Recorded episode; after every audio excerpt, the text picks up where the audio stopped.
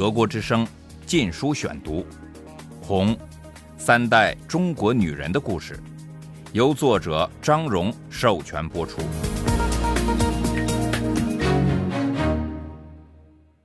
第二十三章：书读得越多越蠢。我当农民，也当赤脚医生。一九六九年六月至一九七一年。第一节。我和金明坐在金沙江边等渡船，我双手托着头，凝视着野马般奔腾的江水翻滚着从我面前流过，急匆匆的要走完它漫长的旅程，从喜马拉雅山到大海。它在下游三百里处的宜宾城与岷江汇合，成为中国最长的江——长江。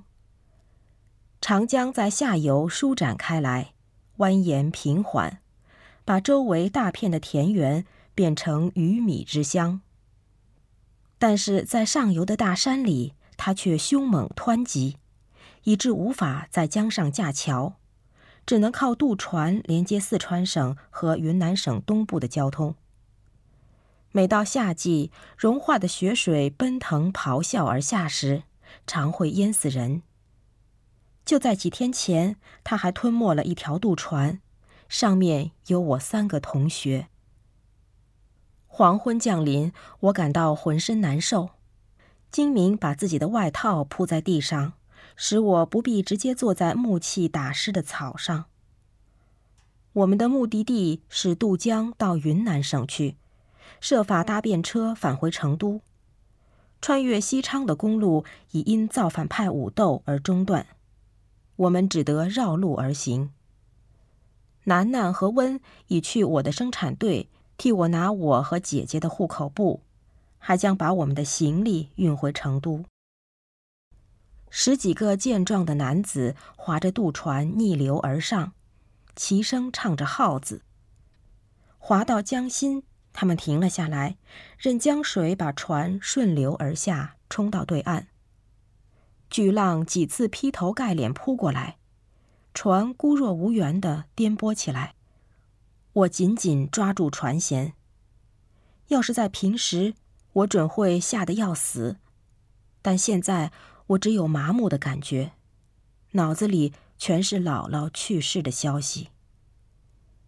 一辆孤零零的卡车停在云南岸边巧家镇的篮球场上，司机乐意载我们一程。当卡车在凹凸不平的路面上下抖动行进时，我不停地苦思：我当初该怎样做就可以救了姥姥？我们经过了云遮雾障的群山，在他们的怀抱里有许多泥巴房屋，背后总是一丛丛芭蕉树。看到那些齐长的芭蕉叶，我想起姥姥病房楼门口的那两盆小小的。不结果实的观赏芭蕉。当平来看我时，我总和他坐在这些芭蕉旁边交谈到深夜。姥姥不喜欢他，见不得他玩世不恭的神态和目无尊长的样子。有两次，他蹒蹒跚跚走下楼来，生气地把我叫上去。虽然当时我也恨自己让他着急，但是却无法控制自己。忍不住想见平。现在我只希望一切能重新开始，我再也不会做任何惹他生气的事了。我会一心一意守护着他，使他恢复健康。可怎样做他才能活下来呢？我一点儿也不知道。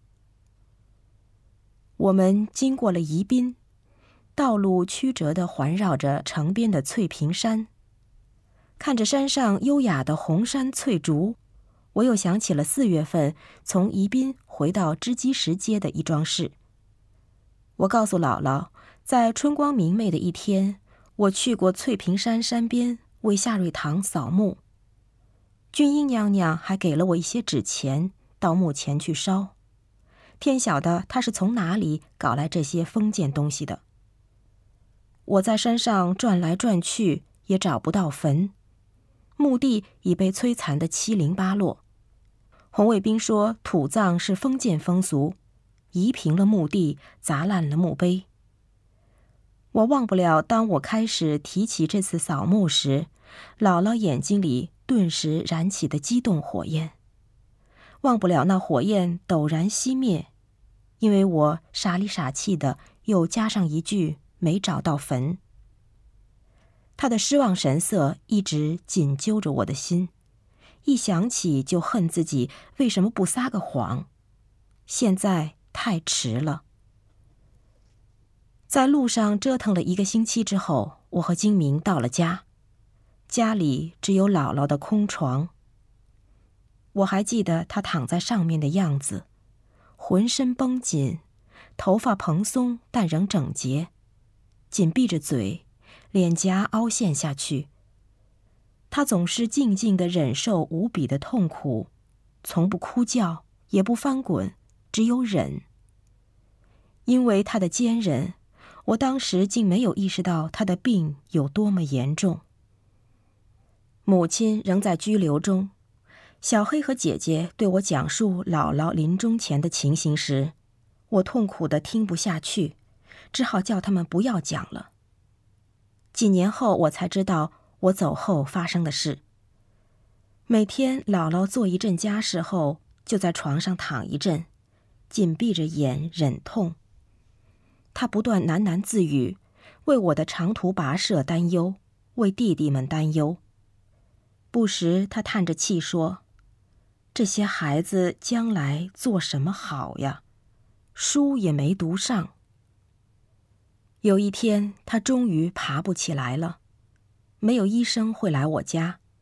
我姐姐的男朋友眼镜儿背他去医院，姐姐走在一边支撑着他。几次这样送医院后，医生叫他们不要再来了，说他们诊断不出他身体哪里出了毛病，一点办法也没有。就这样，姥姥只得躺在床上等死了。她的身子一点一点变得僵硬，嘴唇时不时的动着，显然在说话，但是我姐姐和弟弟什么也听不见。他们不断去母亲的居留地请求准许让她回家，但是每次都被拒绝了。逐渐的，姥姥的整个身体似乎都已死去。只有她的眼睛仍然张开着，像是在期待什么。他不肯闭上眼睛，因为他还没见到心爱的女儿。德国之声《禁书选读》。终于，我母亲获准能回家了。之后的两天时间，她没有离开姥姥的床边。姥姥时时对她轻轻说话。告诉母亲她是怎么病的。他说，属于姚女士造反派的那些邻居在院子里开会批斗他。他在寒战期间捐献珠宝得来的收条，在抄家时被造反派发现了。他们说他是一个大剥削阶级分子，不然哪里会有这么多珠宝？姥姥说，造反派令他站在一张小桌子上，地面高低不平。桌子摇摇晃晃，他头晕。邻居们围着他骂。那个指责小芳强奸他女儿的女人用棍子敲桌腿，他没办法保持平衡，从桌上背朝下跌到水泥地上。他说：“从此以后，身子就痛起来了。”实际上，院子里并没有开过批斗会，但就是这样的幻觉缠绕着他。直到他咽了气。母亲回家第三天，姥姥去世了。两天后，一火化完，母亲马上得回居留地去。多年来，我常常梦见姥姥，从睡梦中哭醒过来。她充满个性，生气勃勃，多才多艺，非常能干，但她从来没有机会发挥她的才华。无论是生活在他父亲那个野心勃勃的小城警员家里，还是给军阀做姨太太；无论是做一个满族大家庭的继母，还是一对共产党人的母亲，在他的一生里，幸福对他都是可望而不可及。就是跟夏医生一起的日子，也笼罩在夏家破裂的阴影下，忍受着贫穷、日本人的占领和内战。他本来可以从照看外孙儿女中得到欢乐，但他又总在为我们操心。他的一生中大部分时间都在恐惧中度过，还多次面对死亡。她是个坚强的女人。挺过了一个又一个磨难，但是最后她支持不住了。灾难降临到我父母身上，外孙儿女没有着落，周围充满丑恶与敌意。所有这些合在一起，终于压垮了他。对他来说，最无法忍受的还是女儿受罪。我母亲挨的每一次斗，每一次打。都痛在他心里，他是被这种累积起来的痛苦所杀。还有一个更直接的因素导致了他的死亡，他没有得到适当的治疗，而且在他病入膏肓之际，甚至不准女儿来照料他。这都是文化大革命造成的。我问自己，这样的革命有哪点称得上好呢？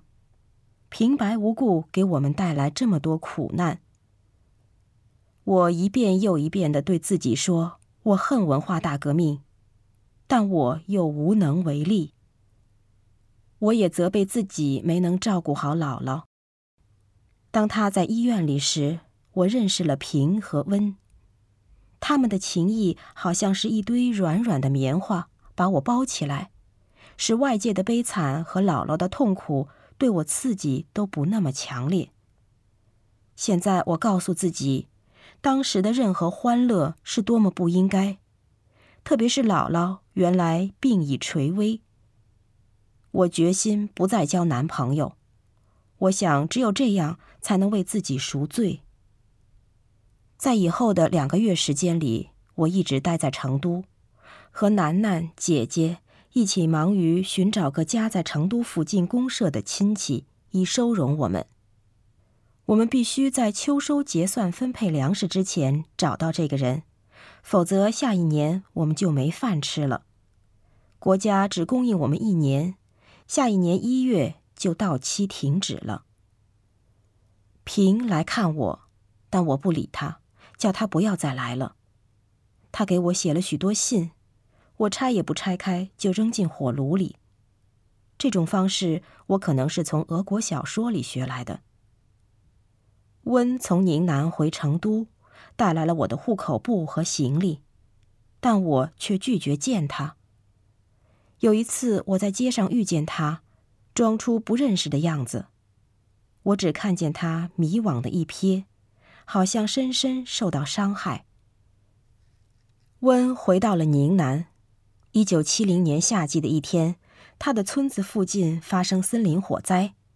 温和一个朋友拿起扫帚就冲出去救火，风卷起一团火向他朋友迎面扑来，使这个年轻人的脸部留下一道道疤痕。此后不久，这两个朋友离开了宁南，越过边界进入老挝，这里左翼部队正在和美国人打仗。